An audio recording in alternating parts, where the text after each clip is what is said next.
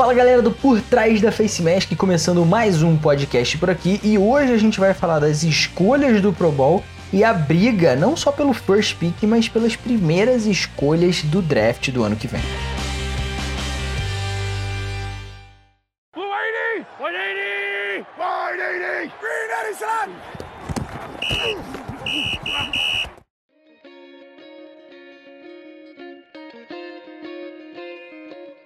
É isso mesmo que você já ouviu. Meu nome é Gabriel Zani e eu tô aqui de novo, como sempre, com meus fiéis escudeiros Flash e Iago pra gente discutir sobre como vai ser, né, esse Pro Bowl, essas escolhas aí não tão convincentes, quem foram os caras que ficaram de fora, que deveriam estar dentro, quem tá dentro e deveria estar fora, na verdade, e principalmente essa vitória do New York Jets aí que bota aí em xeque a primeira escolha do draft ano que vem do Trevor Lawrence.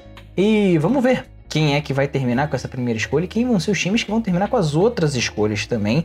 E já dando aí uma pincelada, uma perspectiva rápida do que vai ser esse top 5 de repente do draft do ano que vem.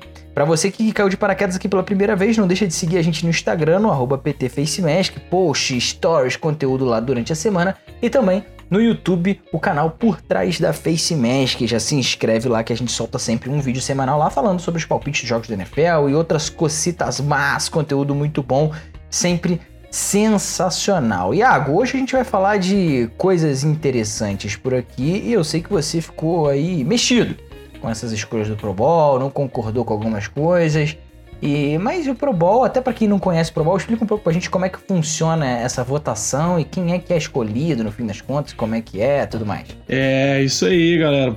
Temporada chegando ao fim, né? Teoricamente a gente teria aquele joguinho das estrelas, né? É, sempre ali antes do Super Bowl, que é o Pro Bowl, né? Que há um pouco tempo atrás meio que premiava é, a temporada dos jogadores e essa premiação veio, agora vem é, através de voto popular, né? Então, assim, você, é, é aberta o, o, o link para votação através do site da NFL e você entra lá e escolhe seus jogadores que, que ou que realmente jogaram melhor, ou que você se identifica. Enfim, é, o Pro Bowl hoje é quase como se fosse um concurso de popularidade, né? Então não necessariamente vão os melhores de cada posição realmente o Pro Bowl. É, esse ano a gente não vai ter o jogo, né? Então realmente é apenas um título aí simbólico. Mas todo ano acontece isso, né? Realmente, se a gente for pegar ali estatística, estatística, quem jogou melhor, quem jogou pior, é óbvio que sempre vai faltar um ou outro, mas como o Pro Bowl aí não é realmente. É, os jogadores não são eleitos por uma comissão, ou realmente para a NFL mesmo, e sim por votos populares, sempre vai ter um outro jogador, um outro jogador diferente ali, ou um jogador de um time mais popular que acaba indo.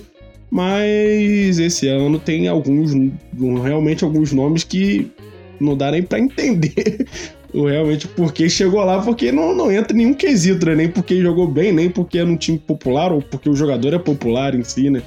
Mas é Pro Bowl é Pro Bowl, é isso aí. Pois é, o Pro Bowl, infelizmente, não é aquela coisa mais justa do mundo, mas aquilo, votação popular não tem como ser também, nem sempre vão os melhores. Tá aí a, votação do presidentes e prefeitos, governadores e afins que também não deixa. Um abraço pro Marcelo Crivella, inclusive. Opa! Um abraço, opa, saudoso. Vai nos ouvir essa semana, nos escuta aí sempre. É. Um abraço aí pra ele.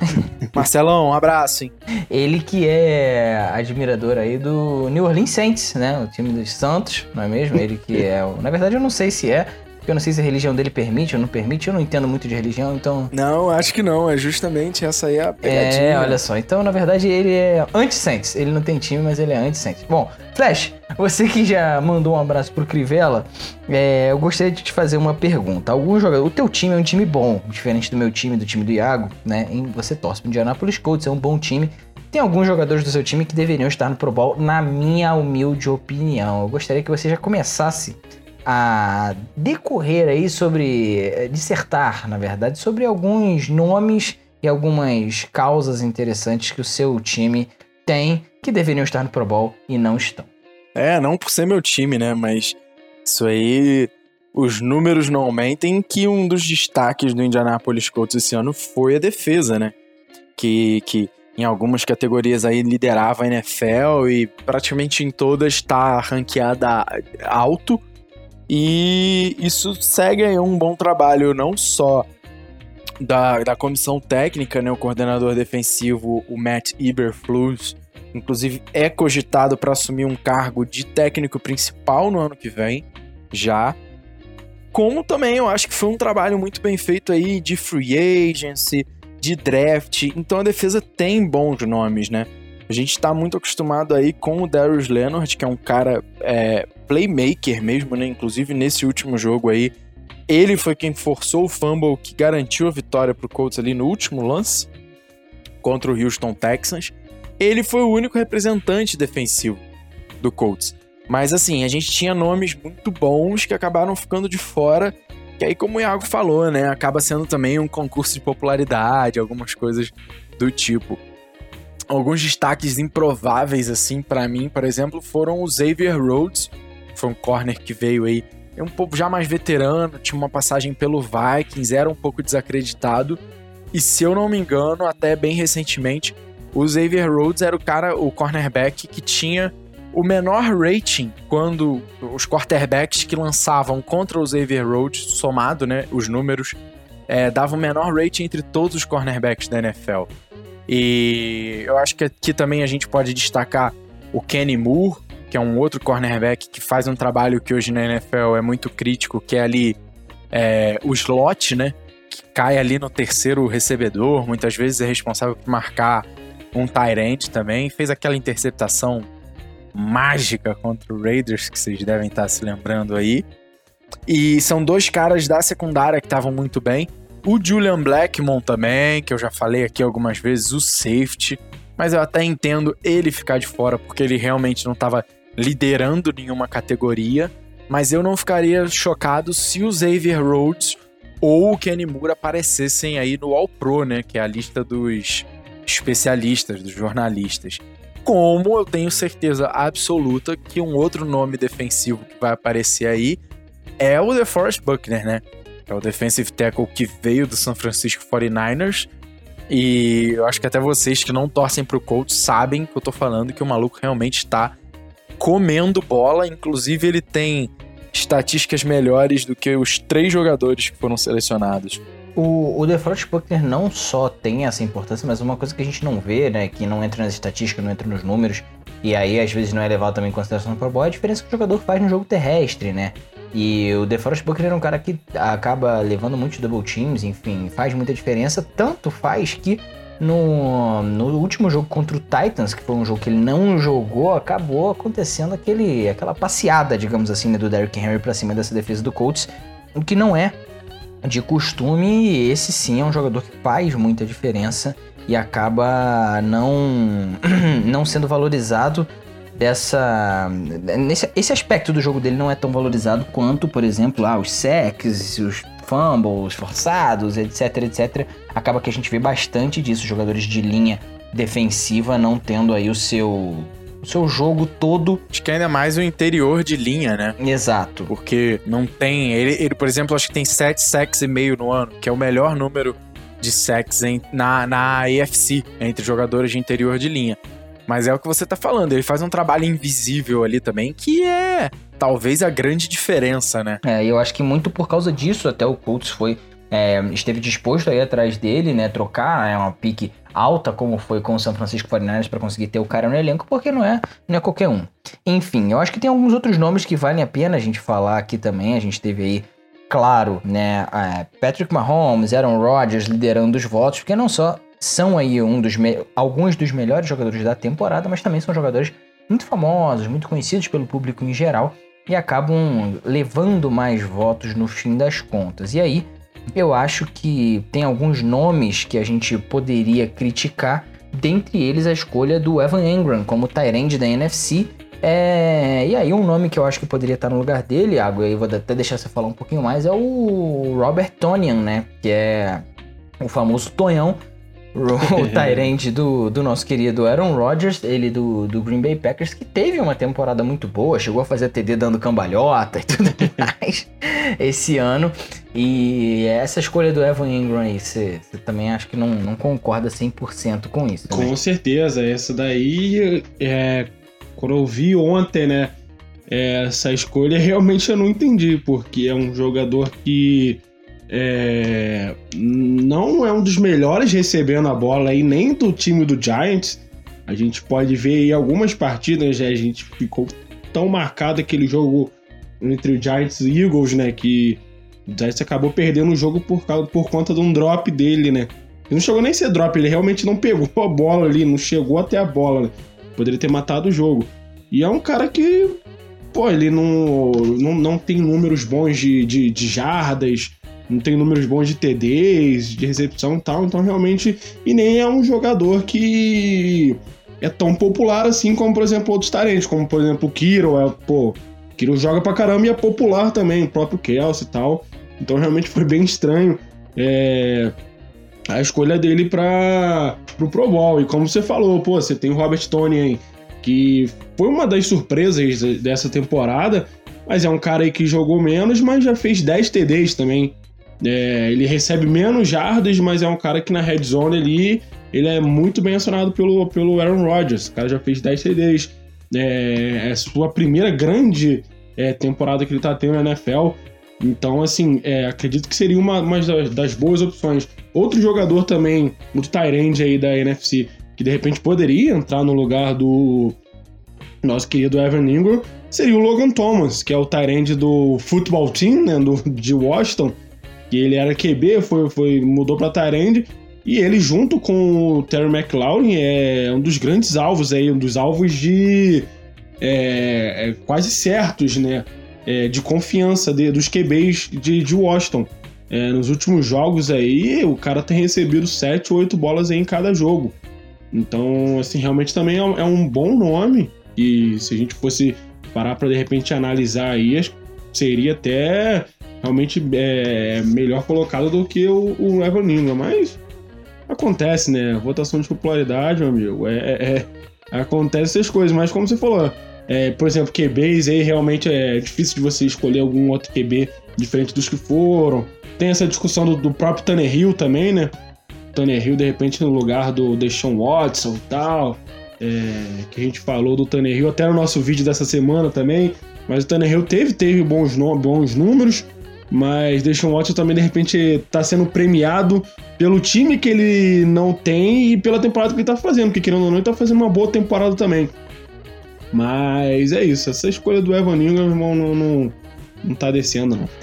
não engoliu, Iago não engoliu essa escolha, essa que é a verdade. Flash, tem mais gente boa que deveria estar tá aqui, tem gente que tá e que não deveria estar. Tá. A gente tem alguns nomes interessantes aí, como por exemplo aí alguns defensores do Seattle Seahawks, é uma defesa tão criticada, tão mal falada durante esse ano. A gente teve aí o Quandra Diggs, free safety do Seattle Seahawks, que vai ser inclusive titular no, no Pro Bowl. Não sei aí se deveria ser, quem poderia também estar no lugar dele. A gente sabe que tem nomes interessantes na AFC, por exemplo, que estariam ali. O próprio Jamal Adams foi escolhido também. A dupla de safeties né, do Seattle Seahawks, uma secundária tão criticada, conseguiu botar dois jogadores ali. O Bob Wagner, a gente sabe que é um jogador diferenciado. Três, né? É, na dois na secundária e um linebacker Exato. Ainda. O Bob Wagner, a gente sabe das qualidades do Bob Wagner e ele também não consegue ali defender sozinho, né? Não, não tem muito como. É um cara que joga sideline pro sideline, mas esse ano ele não tá tendo aí a melhor temporada da carreira dele mesmo assim. Foi pro Pro Bowl. São nomes que dá pra gente criticar e dá pra gente aí questionar um pouco até desse formato, né? O Pro Bowl já é um, um jogo que vem perdendo seu apelo durante alguns anos. Aí a gente tem visto cada vez menos apelo ao Pro Bowl, menos apelo. E com essas escolhas, digamos assim, um pouco controversas, acaba também tirando ainda mais a credibilidade do jogo, né? Eu acho que faz sentido por um ponto, cara, que é o seguinte: o Pro Bowl, como, como tem o jogo em si, ele é um evento, né? E é basicamente você fazendo quase que uma pesquisa prévia de quem as pessoas querem ver lá, né? Então você garante que os jogadores que as pessoas querem ver vão estar tá lá. Um exemplo é o, o, Trey Hendrickson, né, do New Orleans Saints, que tá liderando a NFL em sacks, ele tem números melhores do que o Cam Jordan, né? O Cam Jordan foi, ele não foi. Mas aí eu acho que é um ponto disso também, sabe? Muita gente olhar o, o, o Hendrickson e falar, quem é esse maluco? Sabe? Eu acho que quando você. Esse ano, excepcionalmente, não vai ter o jogo, mas eu acho que era até uma forma da NFL garantir a votação única e exclusivamente popular, ser uma forma da NFL garantir que é, os jogadores que o pessoal quer ver iam estar tá participando, né? Só que é, é, é, muito difícil, né? Às vezes, quando você vai ver, é, vai se falar sobre a, a, carreira de um cara e a gente vai listar quantas vezes esse cara foi pro bowler. Isso não é muito parâmetro de nada, né? Por, por inúmeros motivos. E aí eu volto a repetir, eu acho que muito mais confiável a gente pensar quantas vezes aquele cara foi All-Pro, né? First Team, Second Team, porque ali realmente é a imprensa especializada avaliando quem foram os melhores jogadores daquela posição naquela temporada, né? É, o All-Pro com certeza tem um peso muito maior e eu acho que deve ter, não, não à toa, né? É, é o que é levado em consideração hoje quando a gente fala, ah, esse é um Pro Bowl player, né? Quando a gente, você tá por exemplo, os scouts, muitas vezes, quando estão, a gente vai falar de draft aqui ainda hoje, quando eles estão aí é, fazendo as suas notas, as suas grades ali dos jogadores que estão vindo da universidade pra entrar na NFL, eles falam: ah, esse daqui é um cara, porra, de Pro Bowl, nível Pro Bowl. Ele não quer necessariamente dizer que esse cara vai jogar um Pro Bowl, não vai jogar um Pro Bowl, porque é muito difícil, exatamente porque você depende de uma votação que é pública, né? Uma votação em que cada pessoa pode votar quantas vezes quiser, são pessoas que não necessariamente têm é, um conhecimento do jogo, ou nem todas as pessoas que têm o conhecimento têm interesse em votar. Então, assim, é muito subjetiva, muita gente boa acaba ficando de fora. Tem muitos jogadores aí, historicamente, muito bons de NFL que acabaram fazendo pouquíssimos Pro Bowls. Tem um exemplo bom, que é, foi uma, um fenômeno que aconteceu na NBA, que era quando o Yao Ming, né, foi jogar no, no Houston Rockets. O Yao Ming era chinês, e a China tem basicamente quase metade da população do planeta. E virou um mercado muito atrativo para a NBA, né? Só que acontecia é que o Yao Ming, ele era sempre o cara mais votado para estar tá no jogo das estrelas. E às vezes o Yao Ming não estava jogando, porque ele estava lesionado. e aí a NBA teve que rever, né? Então será que a gente vai precisar ter um fenômeno parecido Tem, aí? So, já pensou ter gostaria um, já ter um jogador indiano, um jogador chinês na NFL e aí esse cara mudar e zoar o algoritmo do Pro Bowl? Então, essa semana, se eu não me engano, nessa última semana, a gente teve um um jogador, um running back, se eu não me engano, de Arizona State, chamado Jackson He, que é exatamente chinês, ele marcou o primeiro touchdown da história de um jogador chinês na primeira divisão de college americano. Ele joga em Arizona State e quem sabe, não é um cara que vai estar tá na NFL daqui a uns anos, nunca vai pisar em campo, mas vai estar tá no roster de algum time e vai ser aí o jogador mais votado pro Pro Bowl. É, eu não duvidaria disso. Oh, aí, ó. Então, vamos ficar de olho porque o Jackson Ri tá vindo aí. E é aquilo, né, irmão? Quem quer rir, tem que fazer rir. Já diria Jackson Ri. Nossa senhora, tava, tá, tava vendo essa vinda. tava vindo, tava conseguiu vindo. Conseguiu ver de longe, conseguiu ver de longe. Iago, mais algum nome interessante que você gostaria de citar aí que deveria estar ou que não deveria estar? Ou acha que por alto é isso aí mesmo? E tem, claro, sempre vão ter alguns nomes que a gente não vai falar aqui, mas, né, no, no geral é mais ou menos é, isso. É, acho que AJ Brown também, né, meio contestado, né, de repente o cara tá aí é, como wide receiver e tal, mas acho que no mais, no mais é. É isso aí mesmo, cara. É popularidade, né, meu querido? Começar a fazer uns TikTok, postar umas fotinhas oh, no Instagram. Aí sim. aí sim. Aí eu acho que dá bom. É, antes disso eu acho difícil. Flash. Aprendemos com o Juju. Aprendemos é. com o Juju. Fazer TikTok.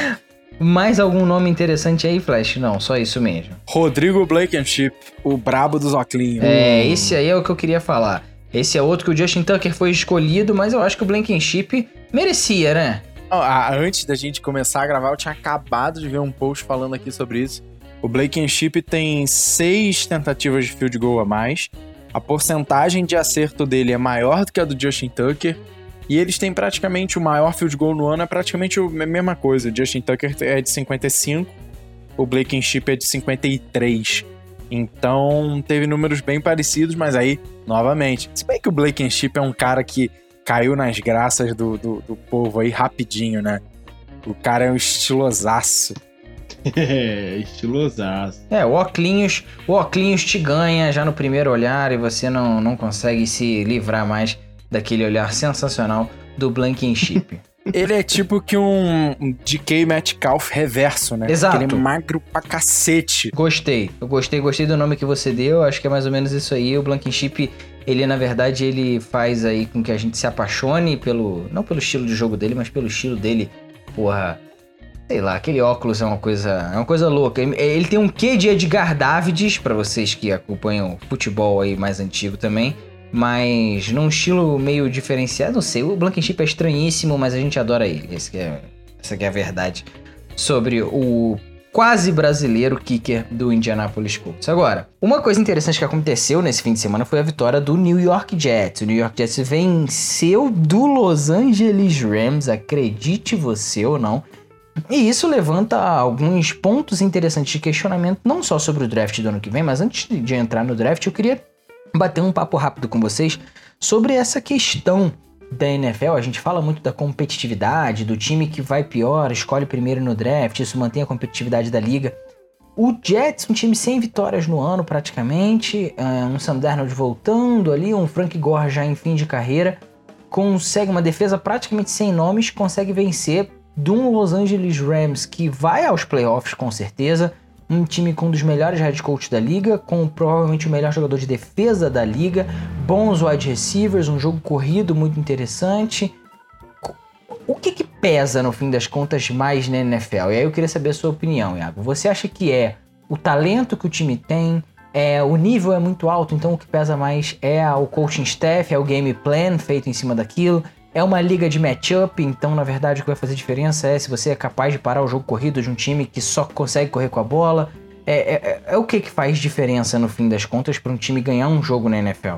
Cara, é, acho que a gente teve essa conversa há um tempinho atrás, né? Que a gente falou até que o nível da NFL realmente é muito lá em cima, né? Muito alto. É, são os melhores jogadores dos. São os melhores dos melhores. Se você pega os jogadores da NCA, que a gente vê que realmente tem um do college, né? Tem realmente essa discrepância, às vezes, de um jogo pro outro, que um jogo vai terminar 70 a 7, o outro vai terminar 63 a, a, a 3.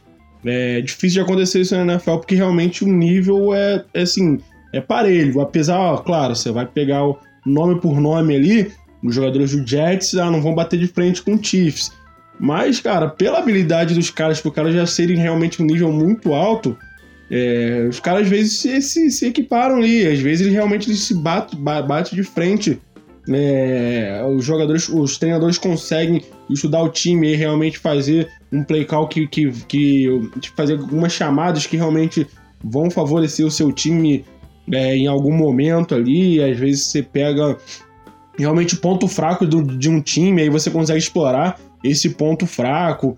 Então, assim, são vários fatores que aí você realmente consegue é, fazer com que, às vezes, nem sempre o melhor vai ganhar todos os jogos. É óbvio, você olha, por exemplo, hoje para o Kansas City Chiefs, é difícil de você falar um time que vai vencer o Kansas City Chiefs hoje. Mas os caras perderam pro Raiders, que é um time realmente que ninguém iria apostar no Raiders contra o Kansas City Chiefs. Ano passado a mesma coisa, o Ravens passando o, o, o, é, ganhando de todo mundo, passando rodo em todo mundo. Pô, todo mundo achou aí que pô, ia chegar realmente nos playoffs, ia chegar muito bem, acabaram caindo no primeiro jogo, no primeiro jogo que disputaram o playoff. Então, assim, realmente o nível da NFL é muito lá em cima para a gente tentar, é, vamos é, dizer que apostar em alguma coisa assim antes do jogo, porque realmente pode ter reviravoltas aí, é, alguma jogada, às vezes um efeito bola de neve, o cara realmente não tá bem num dia, que aí acaba realmente é, dando tudo errado. E o Jets, que todo mundo achou aí que tava realmente querendo tancar pelo Trevor Lawrence, parece que eles estão querendo jogar aí. Não sei se o Sam Darnold está querendo falar que ainda tem mais uma lenha para queimar no Jets. É, não sei o que tá acontecendo não, mas realmente os caras aí, depois de tanto querer aí, eles conseguiram ganhar, ganhar um jogo, né? Passaram perto contra o Raiders, mas agora realmente não teve é, nenhuma feio Mary. É, pois é. Flash, o que, que, você acha? Se você tivesse que falar um, um, um, fator aí que pesa mais na, na hora de você ter um time ali que realmente vai, vai ter uma vantagem num jogo, ou isso, aquilo, o que, que, que, você acha que tem aí o maior peso? Claro que tudo influencia, o talento, o game plan e tudo mais. Qual é o maior peso que tem para você ganhar um jogo na NFL? É, ainda mais falando final de temporada aí, sem dúvida, é, profundidade de elenco acaba pesando muito, né? Porque você já não tá ali com seus 22 titulares, ninguém tá. Mas se eu tivesse que apontar um fator, cara, seria game plan realmente, sabia? Inclusive, nesse caso do Jets, eu acho que é, tem um ponto que, para mim, esse time do Jets é um dos piores que eu já vi jogar. Talvez só não bata de frente, frente com aquele Lions lá do Dan Orlovsky. Mas o, um ponto que eu vejo muito e que me incomoda é que o Jets quase conseguiu umas vitórias aí porque a galera tratava os jogos contra o Jets como se fosse fácil, né? E não é. A gente tem, a gente tem que entender que, cara, é é o pior time da NFL, mas você ser o pior time da NFL é você ainda tá num nível muito alto, como você falou, né? Você ainda tem caras tipo o próprio Frank Gore, sabe? O cara tá aí com 37 anos e ele falou, ele falou, não quero que minha última temporada seja um 0-16. Então é aquilo também, às vezes o, o Rams sobe num, num pedestal e encara que, ah, esse jogo tá fácil, o próprio Raiders também, né? Porque ganhou aquele jogo, mas a gente vê que depois daquele jogo o Raiders perdeu o momento, né? Na temporada, assim, tá. Uhum. Tá trancos e barrancos, praticamente jogou fora a, a, a chance de estar tá nos playoffs. Então eu acho que tem muito isso sim, cara. Não dá para você tomar nenhum jogo como garantido na NFL. Ah, mas vai ser o Joe Flaco. Ah, mas eles estão sem o Le'Veon Bell. Não interessa, cara. Você sempre tem que encarar. Inclusive é um, é um, um lema do Colts, né? Você tem que fazer um zero na semana. E o objetivo tem que ser sempre esse: um zero naquela semana. Perdeu, vira a página, já começa a pensar na outra, né? É, porque tem muito time também que a gente vê, isso que o Flash falou é interessante, não só ah, com o objetivo de vencer os jogos, mas tem muito time que acaba é, tendo é uma. Não vou dizer que é uma síndrome nem nada disso, mas a gente vê muito isso acontecer. Que é um time, às vezes, perder um jogo que em tese seria fácil ou não tão difícil e acaba que isso é carregado para a semana seguinte e aí na semana seguinte você acaba perdendo um outro jogo que talvez fosse mais fácil ainda, ou às vezes você joga um jogo de divisão na semana anterior, é. um jogo extremamente disputado, perde e aí o time acaba Steelers, né, por exemplo. Exato, exatamente. O Steelers vem numa sequência de três derrotas seguidas, perdeu para times que a gente não acreditaria que eles perderiam há um mês atrás. Perdeu para Washington, perdeu agora para os Cincinnati Bengals. Então, são duas derrotas que aconteceram aí que você, pô, não veria os Steelers perdendo esse jogo de maneira alguma quando o Steelers estava com 7, 8, 9, 10 vitórias. Então, você não espera que isso aconteça com certos times e acaba acontecendo. Se eu tivesse que falar algo que para mim pesa, eu acho que seria o matchup. Eu acho que a NFL, no fim das contas, é uma liga de matchup. E aí, a gente vê que realmente, no fim das contas, tudo pesa, né? Porque cada, cada um de nós quase que acredita que existe aí uma coisa específica que pesa, não necessariamente a gente, os três concordam que é a mesma coisa que acaba pesando para um time ganhar do outro, e isso aqui faz com que a liga seja tão competitiva que você tenha aí jogos, por exemplo, que um Kansas City Chiefs vai disputar contra um Los Angeles Chargers ou um Oakland, na verdade, Las Vegas Raiders, e aí perde um jogo pro Raiders porque um Derek Carr joga muito bem, e aí tem dificuldades contra um Chargers porque o pass rush acaba sendo muito bom, mas aí não tem tanta dificuldade assim contra um Saints porque talvez a DL do Saints não consiga botar tanta pressão no Mahomes, ou os matchups dos, dos defensive backs dos Saints com os wide receivers do Chiefs não sejam um matchup tão favorável para o Saints, então acaba que o Chiefs leva muita vantagem. Então, é, isso deixa muito claro também, fica muito claro para a gente olhar quando a gente pensa naquele Super Bowl lá atrás, naquela temporada perfeita do Patriots, que perdeu para o Giants muito porque o Giants era um time que conseguia pressionar o Tom Brady, coisa que muitos times não conseguiram fazer durante o ano, e tinha jogadores de secundária bons o suficiente para dar trabalho para aqueles wide receivers do, do Patriots para conseguir cobrir de repente ali um Randy Moss, um Wes Welker. Então você você tem um matchup que acaba sendo menos desfavorável para um time ou para outro. E aí isso pode fazer com que, como o Flash falou, o game plan acabe pegando ou um talento maior dentro de uma posição específica, aquilo, aquilo outro, um cara consiga decidir o jogo no fim das contas. Agora, a verdade é que o Jets ganhou, ganhou bem, dominou o jogo quase que inteiro Teve um momento no jogo que o Rams teve a chance de virar, que foi num retorno de punch. Para quem assistiu o jogo vai saber exatamente do lance que eu tô falando. Para quem não assistiu, pode procurar nos melhores momentos. O Rams consegue ali ficar a o jogo tava 23 a 17 pro Jets naquele momento. O Jets chuta a bola de volta pro Rams o retornador do Rams consegue ali passar por boa parte do time do Jets, mas acaba sendo derrubado pelo Panther do New York Jets. Aquele momento, se ele retorna para touchdown, o Rams provavelmente viraria o jogo, iria para 24 a 23 e dali em diante eu acho que o Jets não conseguiria fazer mais nenhum ponto. Provavelmente o Rams ganharia o jogo. Então talvez o Panther tenha salvado o Jets dessa dessa derrota. E muita gente pode ter em mente, pô, mas o Jets não, pô, não, não era para ganhar, já tá mal, pô, por que não tancar, né? Aquela coisa, fazer logo 0-16 para ter a primeira escolha com certeza no draft. Mas tem a questão do orgulho, tem a questão dos empregos que estão em jogo.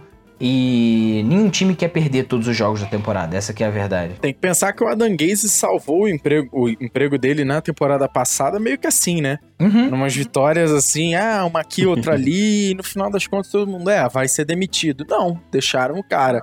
Não. Quem sabe, né? Exato. Quem sabe esse ano ele não fica, quem sabe o próprio Sam Darnold não acaba ficando. A gente não sabe, a verdade é que a gente não sabe o que passa na cabeça de, de muitos times, né, de muitas diretorias de time da NFL, tanto que o, o próprio GM do Panthers foi demitido essa semana. Meio que aí, na minha opinião, uma demissão não muito pensada ou muito planejada, porque aquilo, você tem a lesão do seu melhor jogador, enfim, uma temporada um pouco complicada.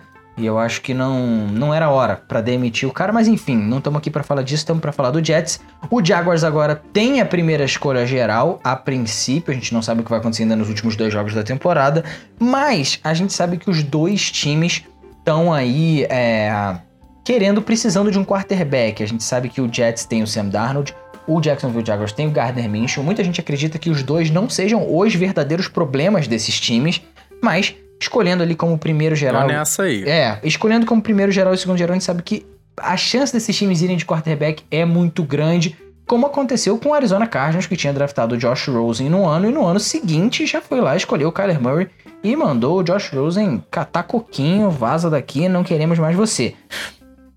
Algum de vocês acha que tem a possibilidade de um desses times não escolher um quarterback na primeira rodada? Eu, eu acho. Eita. Qual time você acha que tem aí a maior possibilidade de não escolher um quarterback? Rapaz, eu penso o seguinte: é, quem ficar com o número 2, eu penso. A gente tem visto aí muita coisa sendo falada sobre o Justin Fields, né? Quarterback de Ohio State. O, o, próprio Trey Lance, né? Que é o quarterback de Norte Dakota, também está sendo muito cogitado. Lógico que ainda tem muita água para correr embaixo dessa ponte com o perdão do trocadilho ao Ted Bridgewater aí, tadinho. Mas a gente ainda vai ver Combine, vai ver Senior Ball, se o Covid permitir, BCS. Mas eu não acho que o, Justin Fields, por exemplo, seja um cara que mereça esse segundo pick overall aí, não. Ainda mais você tendo Garner Minshew ou Sandarnold no seu time, cara. Se eu tenho esse segundo pick aí, eu começo a leiloar. Vamos, vamos fazer outras escolhas aí. Vamos ver quem dá mais para ter essa segunda escolha aí, talvez pegar o Trey Lance, Justin Fields ou quem e mais porque quiser. tem times interessantes, né, Iago? A gente olhando pro, pro draft hoje, a gente sabe que tem times que em tese precisam de um quarterback e estão fora, essa que é a verdade, desse top 5 ou top 10 aí, como a gente quiser chamar. Porque a gente olha, por exemplo, o Jacksonville hoje tem a primeira escolha, em tese ali o Jets tem a segunda, mas você tem times como Denver Broncos, que está quase fora do top 10. Você tem times como o Detroit Lions, que a gente não sabe o que vai fazer. O Washington Football Team está lá para cima. New England Patriots está lá para cima. Chicago Bears está lá para cima. Então você tem muitos times que, em tese, podem estar interessados em quarterback e que estão fora do top 10 do draft desse ano. Desses times que eu falei, Patriots, Washington Football Team, Denver Broncos, e até se você quiser incluir mais algum aí, qual desses times você acha que poderia dar aí um capital de draft suficiente para subir a uma posição de número 1, 2 ou até a posição de número 3, que a gente estava falando que hoje é do Cincinnati Bengals, que já tem quarterback. Sim, sim. Eu vou até dar uma pesquisada aqui, mas é, acredito que o 49ers também é uma equipe que a gente tem que ficar de olho, Que hoje aqui, se eu não me engano, ah, eles têm. É o oitavo. Hoje seria a oitava escolha. Oitava escolha, né? E eles têm todas as picks ali. Tem pick de primeiro e segundo round, só não tem de terceiro, se eu não me engano, aqui. Ou posso estar equivocado neste momento. Mas, assim, é, para mim também é uma equipe que a gente pode ficar de olho, que poderia de repente subir é, aí para de repente tentar pegar um, quarterback aí, às vezes no, no segundo pique. Mas, assim, meio seguindo o que o Flash falou, eu acredito no seguinte: se o Jets ficar com a primeira pique, aí eu acredito sim que teremos dois QBs saindo nos dois primeiros picks aí. É, um QB para o Jets e outro para o Jacksonville Jaguars. É claro, se não houver nenhuma troca, mas acredito que ele sairia é, dois QBs aí, um para cada um. Agora, se o Jacksonville ficar com o primeiro pick e o Jets ficar com o segundo, como é o que tá a lista né, por enquanto, Aí acredito que só vai sair o Trevor Lawrence pro Jacksonville Jaguars no primeiro pick. Não, não apostarei minhas fichas aí que. É, não sei se é a Danguese, mas de repente entrar às vezes no lugar aí é, no, no Jets iria pegar um QB logo agora é, no, no, no, segundo pick, né? Como o Flash falou, Justin Fields e tal, que é uma classe interessante para QBs, mas de repente aí o, às vezes o Sam Darnold pode ser um, às vezes um, um QB melhor poderia dar, um, dar, dar conta, né? Melhor do que o Justin Fields logo de cara. Deixa eu, deixa eu pegar uma carona nisso aí que vocês estão falando. Sim, sim. Eu acho que eu consigo voltar para vocês com um questionamento que é qualquer um dos dois aí tendo o segundo pick, tá? Vamos pensar aí qual, qual dos dois cenários vocês achariam melhor.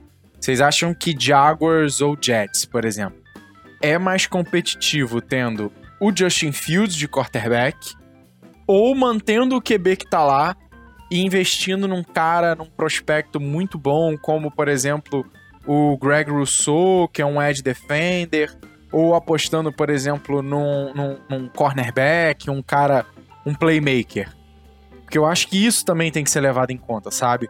Será que o Justin Fields é uma adição mais importante do que. Justin Fields, assim, presumindo que ele vai ser a segunda escolha, o segundo quarterback. Sim, sim. Mas será que ter um quarterback, é, uma mudança de quarterback, é mais efetivo para esses times do que manter o atual e pegar um puta prospect de outra posição, tipo um edge defender? Cara, então, minha opinião, eu acho, se eu tivesse aí na pele, por exemplo, do tanto aí tô falando do GM, tô falando do head coach, tô falando assim, né, qualquer uma dessas duas posições, tanto do Jacksonville Jaguars, tanto do New York Jets, eu é, optaria, tanto com a primeira escolha quanto com a segunda escolha, por, por um quarterback novo. Eu acho que é, o, é, é, é, é a hora de mudar. Eu acho que as duas franquias precisam desse choque.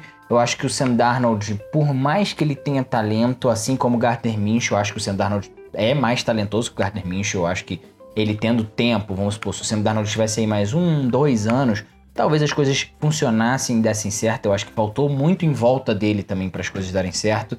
Mas infelizmente não foi assim que aconteceu. Acho que ele precisa também de um fresh start, né? Ele precisa de um lugar novo. Eu escolheria quarterback com as duas escolhas. Iria é, de Trevor Lawrence na primeira escolha, Justin Fields na segunda escolha, sem olhar, sem pensar muito. E acho que os dois quarterbacks nos dois lugares, independentemente da ordem, é, podem funcionar bem, desde que o resto do draft, free agency, enfim, seja bem feito também e que esses times tenham noção que estão com um quarterback calouro e que provavelmente vai demorar. Vai demorar um, dois anos para esse cara começar realmente a jogar tudo aquilo que esperam que ele jogue realmente. Então, se houver paciência e tudo mais, eu acho que é, esse é o melhor caminho. Um jogador de linha ofensiva, como por exemplo o Penesuel de Oregon, o tackle muito bom, um Greg Rousseau que é a defensive end de Miami, que não jogou esse ano, deu opt-out, assim como o Peninsuel. É, eu acho que são, são jogadores que podem fazer sim muita diferença, mas a gente sabe que o quarterback é quarterback, né? Não, ninguém faz mais diferença que ele, não sei o que, que o Iago acha. É, não, é, é aquilo que eu tava falando. Para mim, ele, eu, a, a, se fosse do Jets, eu só pegaria o QB se realmente eu fosse o primeiro pick do draft. E aí, realmente, sendo Jacksonville Jaguars, aí eu pegaria sendo o primeiro ou segundo QB, porque, cara, é, não, eu não, não sinto tanta firmeza assim no Gardner Minshew ali em, em Flórida. Ali, Ao ponto de acreditar que ele é um franchise QB, né?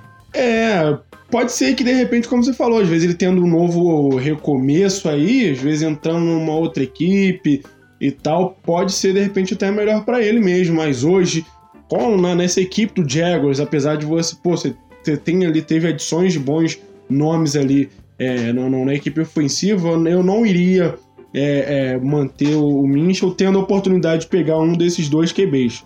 É, tendo o primeiro pick, obviamente, mas tendo realmente a, a segundo, segundo pick, aí eu também não, eu também não manteria o Minchel. E do Jets aí realmente só pegaria se fosse o, o Trevor Lawrence no primeiro pick. E aí uma coisa interessante que eu quero voltar esse questionamento para vocês é o seguinte, a gente tem aí o Jets e o Jaguars, que são times que, pro, que têm uma probabilidade alta de escolherem quarterback no primeiro round. Nunca é uma certeza, mas probabilidade altíssima. Depois disso temos o Cincinnati Bengals, que não vai de quarterback, o Houston Texans, que também não vai, temos o Carolina Panthers hoje, né? Porque a gente tem aí quatro times com quatro vitórias e seis times com cinco vitórias. Então muita coisa pode mudar aqui ainda, nessas duas últimas semanas. Agora, Carolina Panthers provavelmente, se terminar nesse top 5, vai de quarterback também, na minha opinião. E aí você tem Atlanta Falcons como sexta escolha, São Francisco como oitava escolha. São times que podem ir de quarterback também.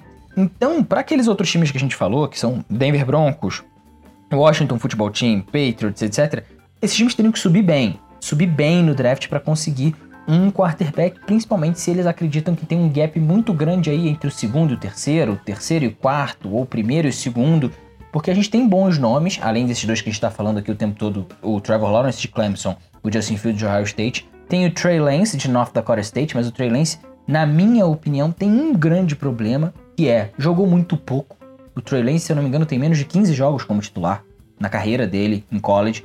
Então é muito complicado, por mais que ele tenha tido uma temporada absurda no ano passado, tem nenhum turnover, é complicado botar o Trey Lance no mesmo saco desses outros quarterbacks.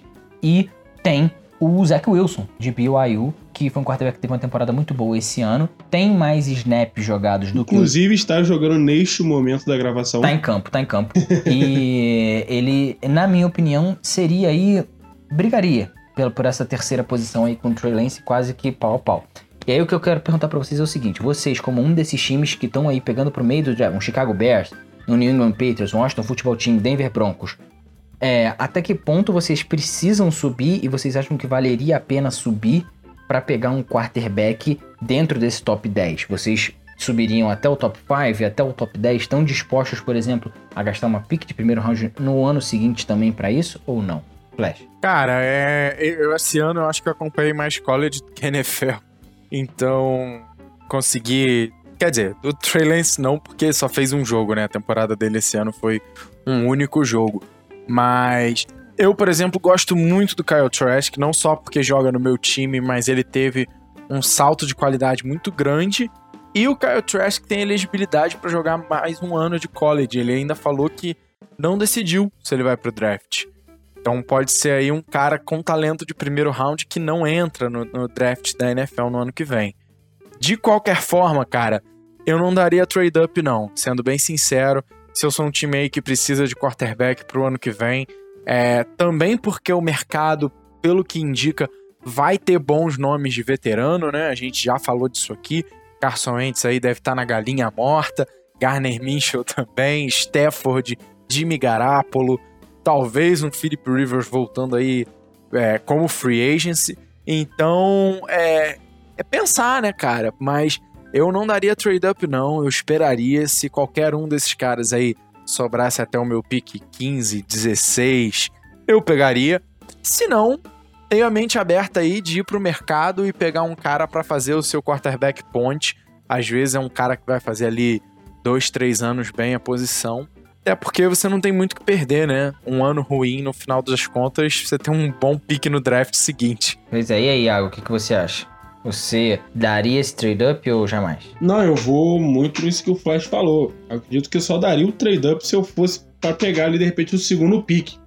Aí, com certeza, iria envolver ali um pouco mais Trevor Lawrence, né? Já pensou? Trevor Lawrence não sai no Pô, primeiro aí, pick. meu irmão. Que barata voa não, que vai aí ser. vai ser igual o Draft Day, aquele, aquele filme, né? Os caras vão falar, meu, o que aconteceu? Porque o cara não pegou ele no primeiro pick, deve ter alguma coisa errada com o Trevor Lawrence. Mas. É, é, e, e nisso que o Flash falou, é, a gente já falou algumas semanas atrás aí que é, até tinha comentado que acredito que vai ter uma dança de cadeiras aí de quarterbacks aí e que, que você tem uma classe muito boa de QBs vindo no draft e você também tem bons QBs que estão no seu último ano de contrato. Então, vocês têm aí vários times que estão de repente no top 10, mas que não necessariamente precisariam pegar um, um quarterback aí que não fosse Trevor Lawrence ou Just Fields, que poderia pegar aí numa outra posição que beneficiaria de repente um quarterback no free agency. É, você tem vários nomes que estão no seu último ano de contrato, então às vezes vale mais a pena você manter um QB veterano que não teve tantas oportunidades é, nesse ano, ou que teve um ano um pouco mais questionável aí, Flash falou o Garópolo, você tem o próprio Philip Rivers, tem alguns outros jogadores que são de repente a gente não sabe né, se ele vai conseguir, vai se manter lá no Jets e tal. Então, de repente, você tem alguns bons nomes, Stafford, que não é o último ano, mas pode valer algum, alguma pick no draft também. Enfim, é, se eu não conseguisse pegar ou Josh Fields ou Trevor Lawrence, é, é, então, estando fora desse top 10, eu seguraria um pouco ali, não daria trade-up não. Porque acredito que às vezes vale mais a pena você pegar um QB no free do que ir atrás de um QB sem ser esse top 2 aí no draft. É uma discussão que dá pano pra manga aí, dá pra gente fazer um podcast inteiro só falando de draft. E eu acho que é o que a gente vai acabar fazendo daqui a um tempinho, quando a gente tiver aí de repente tudo já definido, os playoffs tiverem já acontecido ou acontecendo, a gente pode fazer aí um preview desse top 5, desse top 10 e ver o que, que vai acontecer nesse draft aí. Bom, o podcast hoje fica por aqui para você que curtiu, não deixa de assinar o podcast para você poder receber ele toda semana religiosamente, porque ele sai religiosamente toda semana e assim como o nosso vídeo no YouTube, para você que não é inscrito lá no nosso canal por trás da FaceMask, que não segue a gente no arroba PTFaceMask no Instagram, tá errado, tá errado pra caceta, então conserte isso daí, vire uma pessoa correta, pessoa certa que faz as coisas boas e divulga para um amigo seu que curte a bola oval, porque é isso que no fim das contas faz a gente crescer. Iago, Flash, um abraço para vocês. Aguardo vocês aqui na semana que vem para a gente discutir sobre a última semana da NFL e o que vai é, acontecer nela, né? Porque a gente vai ter aí muitas coisas definidas já e provavelmente esse draft aí com uma cara já mais bem desenhada ainda. Abraço para vocês e até semana que vem. Adeus, até. Valeu!